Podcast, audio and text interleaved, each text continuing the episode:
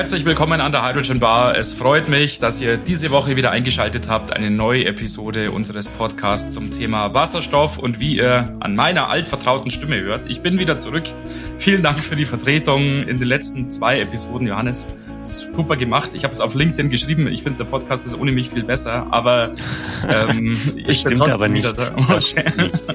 ich bin trotzdem wieder da. Schön, dass du mich wieder genommen hast, Johannes. Jetzt sitzen wir hier wieder zu zweit an der Bar und das stimmt gar nicht. Wir sitzen gar nicht zu zweit an der Bar hier, Johannes. Ja, also erstmal herzlich willkommen zurück, äh, auferstanden von den Kranken sozusagen. Ja.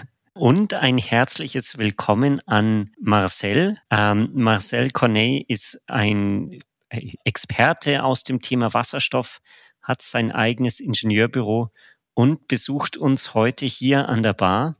Herzlich willkommen. Vielen Dank, dass du die Zeit gefunden hast, Marcel. Ja, vielen Dank auch für die Einladung, euch beiden, Martin und Johannes.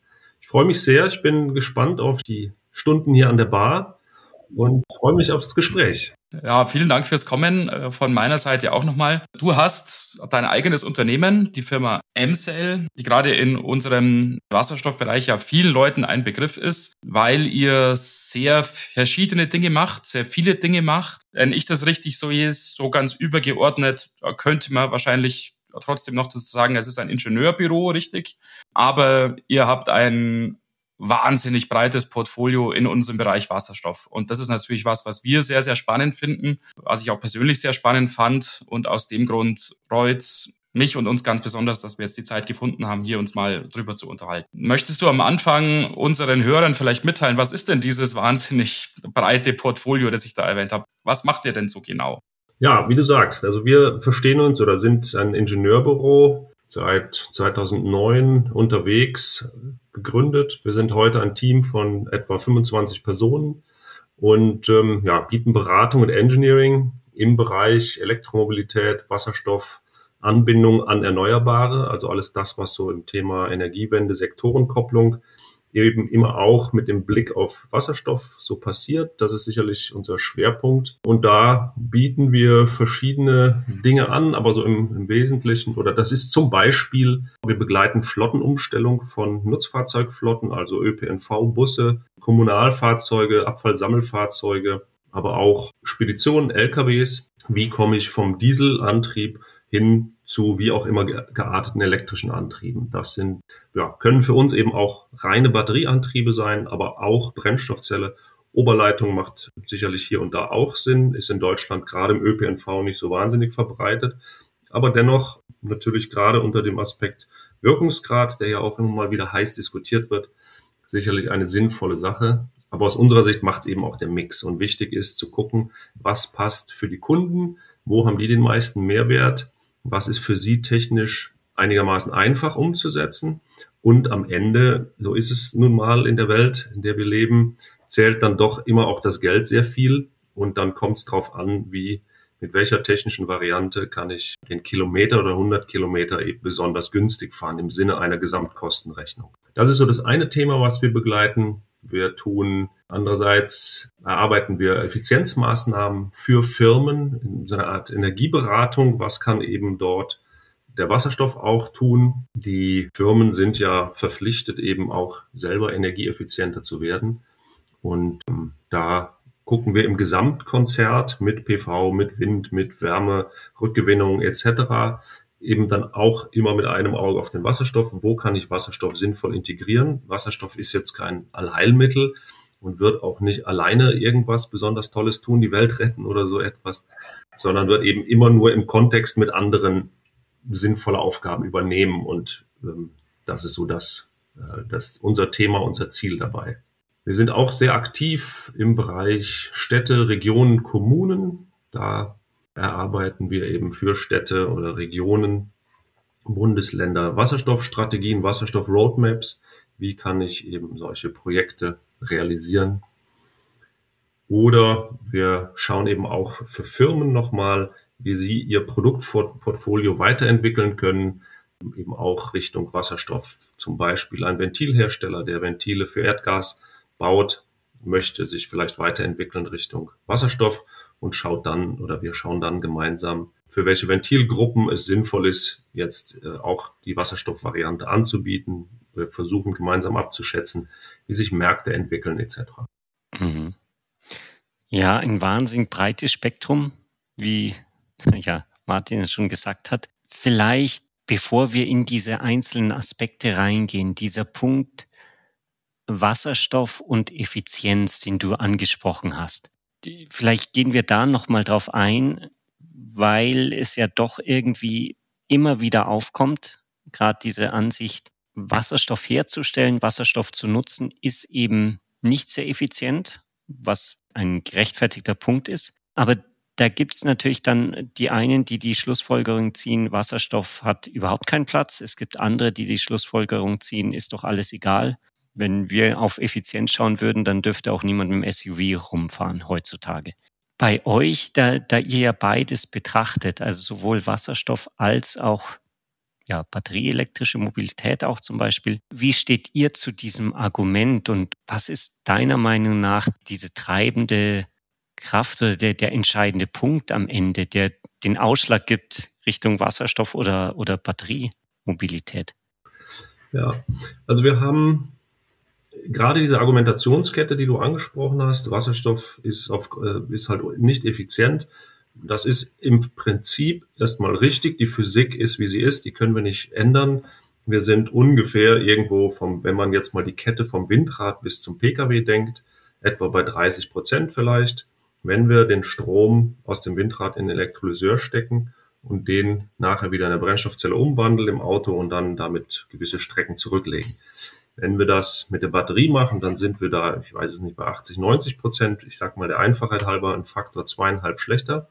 Und das ist eigentlich dieses Thema, was alle immer im Blick haben. Eine sehr spezielle Teilkette aus den Möglichkeiten, die wir im Thema Energiewende bzw. Sektorenkopplung haben, ist der Pfad vom Windrad bis zum Pkw. Aber die Sektorenkopplung, die Energiewende kann und will ja viel, viel mehr. Sie kann eben nicht nur in der Mobilität eingesetzt werden, sondern auch im stationären Bereich für Haus, Wohnen etc. Wir sehen dort Neubauten, wir sehen dort Bestandsbauten, die alle bauphysikalisch und energieeffizienztechnisch völlig andere Voraussetzungen mitbringen. Und als dritte Gruppe neben der stationären und der mobilen Anwendung sehen wir auch die stoffliche Nutzung von Wasserstoff. Stahlindustrie ist ja so ein Beispiel, was im Moment relativ bekannt ist. So, das ist mal die Nutzung auf der einen Seite, diese drei Gruppen. Und dann sehen wir auch die Erzeugung. Das heißt, ich natürlich gar nicht Strom oder Wasserstoff aus Windkraft machen oder aus Sonnenstrom. Aber eben auch Nebenprodukt Wasserstoff ist sicherlich gerade im Beginn der Einführung dieser Technologien oder überhaupt der Energiewende. Wir stehen ja noch sehr am Anfang wir wollen 100 Prozent oder fast 100 Prozent bis 2045 auf fossile Energieträger verzichten. Und da müssen wir eben mehr machen, als nur in Anführungszeichen den Wind und die Sonne zu nutzen, sondern eben alles, was wir irgendwo an Energiequellen einsammeln können, das sollten wir mitnehmen. Eben der Nebenprodukt Wasserstoff, die Biomassen, die im Moment auch aus unserer Sicht noch so ein bisschen ein Schattendasein führen. Das ist jetzt mal der Rahmen.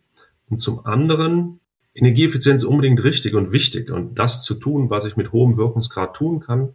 Wenn das aber so unschlagbar wichtig wäre, dieses Argument, dann würden wir alle mit dem Pkw mit der Oberleitung rumfahren. Denn Strom nutzen, wenn er verfügbar ist, direkt, ist immer noch der bessere Wirkungsgrad, als ihn in der Batterie zwischenzuspeichern. Auch diese gesamten 30 Prozent, wenn man bei diesem Pfad vom Windrad bis zum Pkw-Rad bleibt, diese 30 Prozent sind ja in dem, was wir an sonstigen Wirkungsgraden so kennen, kein schlechter Wirkungsgrad. Also das ist der Wirkungsgrad, wenn überhaupt, den wir heute mit Verbrennungsmotoren tun, nur im Fahrzeug. Da haben wir das Öl noch nicht aus dem Bohrloch geholt. Und um auch Kosten senken zu können, ist es aus unserer Sicht, oder das sehen wir eben in vielen Berechnungen, ganz, ganz wichtig, auch die Windenergieerzeugungsanlagen, PV-Anlagen in möglichst vielen Betriebsstunden zu nutzen.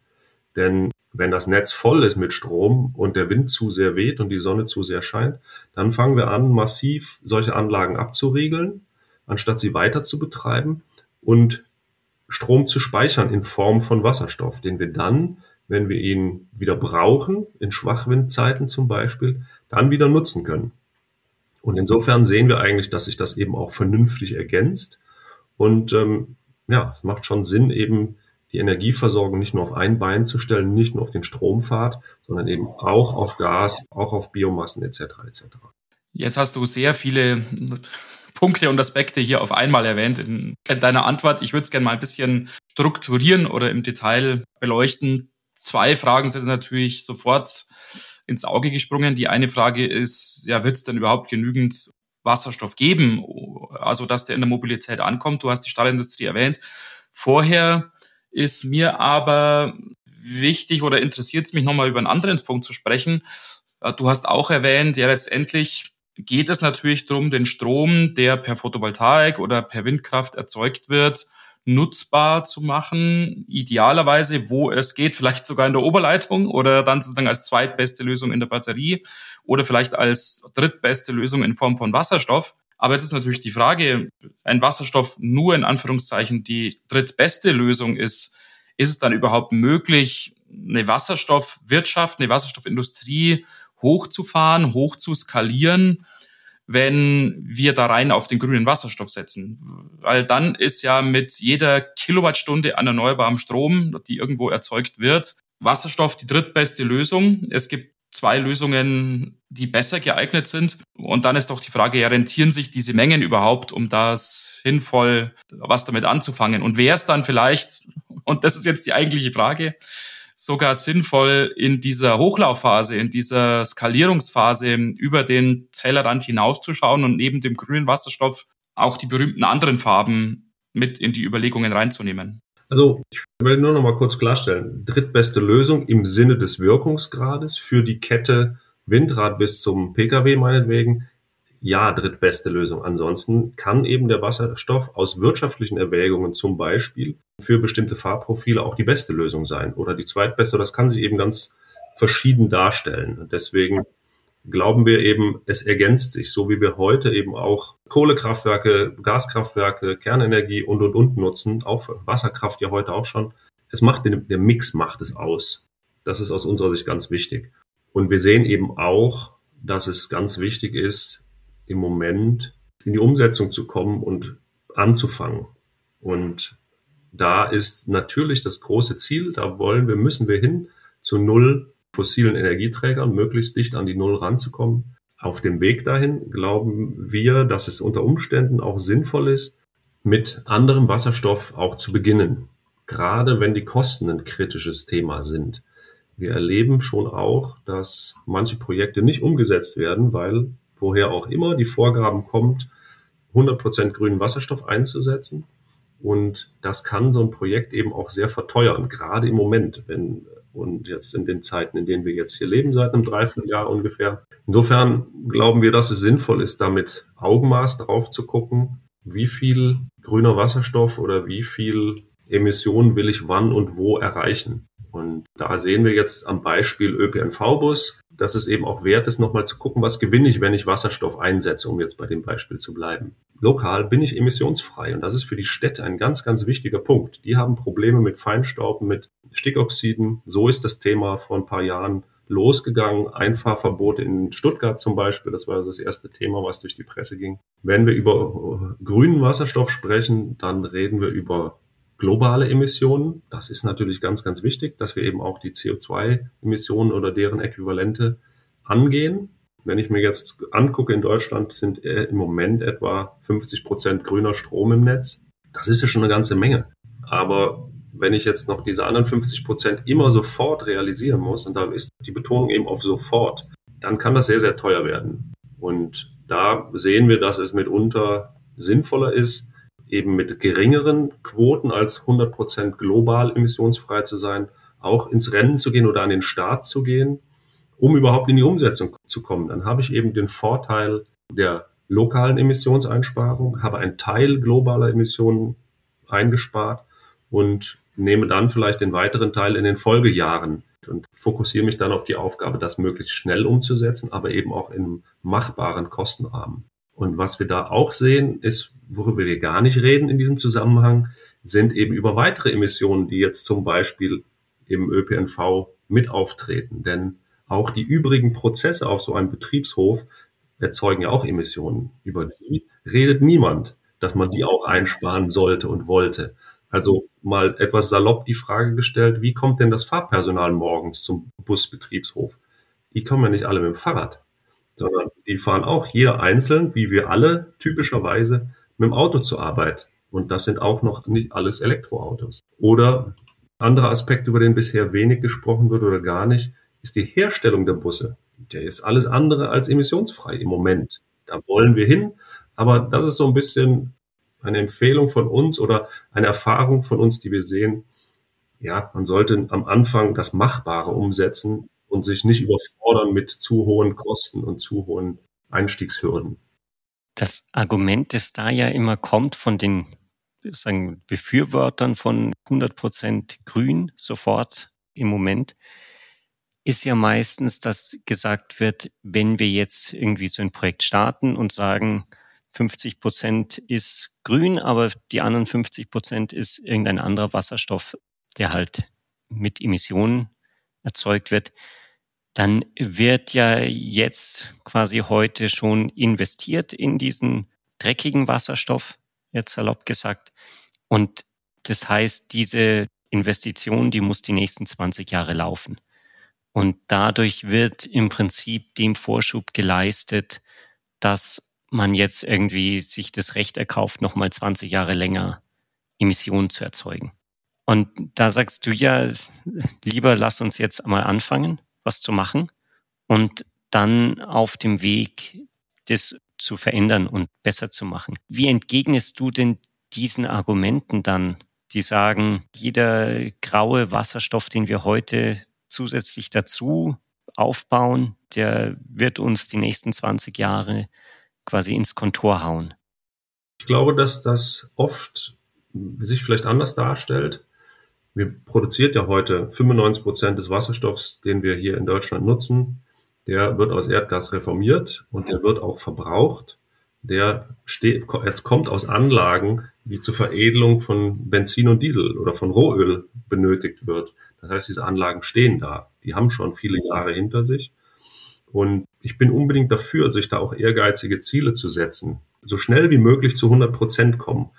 Aber bevor ich gar nichts tue und eben auch Benefits von Lokalemissionsminderung etc. heben kann, würde ich sagen, dann nutzen wir mal das, was heute da ist. Ich rede gar nicht über Neubau und Zubau, aber das bisschen, wenn wir mal jetzt ehrlich sind oder ein bisschen pessimistisch auf Stand der Dinge gerade gucken, sind wir ja noch nicht besonders weit gekommen mit diesen reinen Wasserstoffprojekten, PKWs etc., LKWs, Busse, das ist in der kleinste Mengen. Das heißt, die dann, ja genau, die dann vor allem halt auch irgendwie wirtschaftlich sinnvoll Maßstab funktionieren, genau. Da kratzen wir jetzt, was weiß ich, an der einstelligen Prozenthürde irgendwo. Und der Wasserstoff, den wir da noch übrig haben, in Anführungszeichen, und das Potenzial aus Anlagen zu heben, die noch Benzin und Diesel herstellen, das ist riesengroß.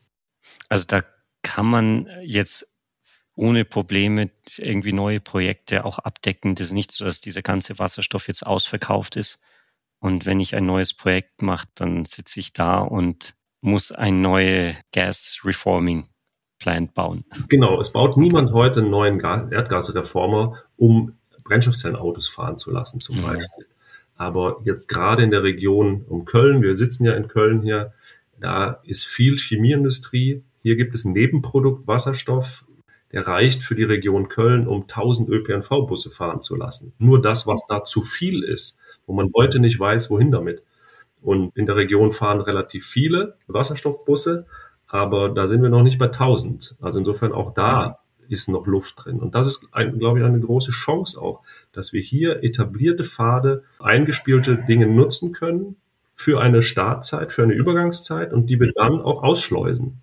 Startzeit, Übergangszeit, das ist dann wieder ein gutes Stichwort. Jetzt hast du diese 1000 ÖPNV-Busse erwähnt, die sozusagen in eurer Region fahren könnten, wenn man den überschüssigen Wasserstoff nutzen würde. Und 1000 Busse, ja, natürlich, das klingt für uns in der aktuellen Situation viel, aber wenn man sich natürlich dann vor Augen führt, die Wasserstoffwirtschaft, die Wasserstofftechnik, die Wasserstoffindustrie, unser Energiesystem, das dann irgendwann vielleicht auf Wasserstoff fußt oder nicht vielleicht, sondern wahrscheinlich. Da sind natürlich, wenn man sich den gesamten H2-Verbrauch dann anguckt, die 1000 Busse natürlich wenig. Ist dann eher wahrscheinlich im ja, Promillbereich, weil man wirklich das Energiesystem auf Wasserstoff jetzt hier gefußt hat, was dann 1000 Busse verbrauchen.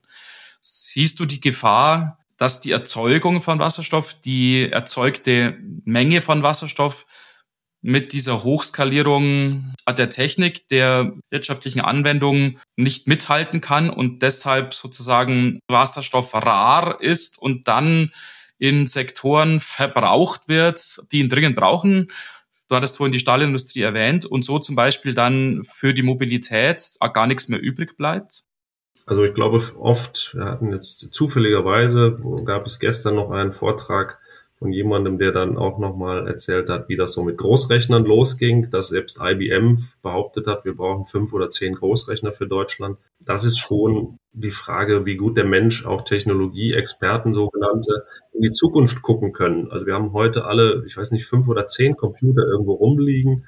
Die sind alle dreimal so schlau als irgendwelche Maschinchen, mit denen wir auf den Mond geflogen sind vor ein paar Jahren. Insofern glaube ich, das sehr, sehr schwierig abzuschätzen, solche Entwicklungen, die in 10, 20 Jahren passieren oder auch weiter passieren. Und das, was wir hier tun, ist ja nichts, was wir mal ebenso machen. Ich persönlich bin jetzt so knapp 25 Jahre in dem Thema. Ich habe vor der Gründung von MCell zehn Jahre bei Daimler gearbeitet in der Entwicklung von elektrischen Antriebssträngen. Das ist normal. Das dauert halt einfach ein bisschen, bis solche großen Umwandlungen stattfinden. Und ja, als wir das letzte Mal solche Technologien ausgeschleust haben, die Menschen das Pferd gegen den Verbrennungsmotor oder umgekehrt den Verbrennungsmotor gegen das Pferd ausgetauscht haben, da war das auch so.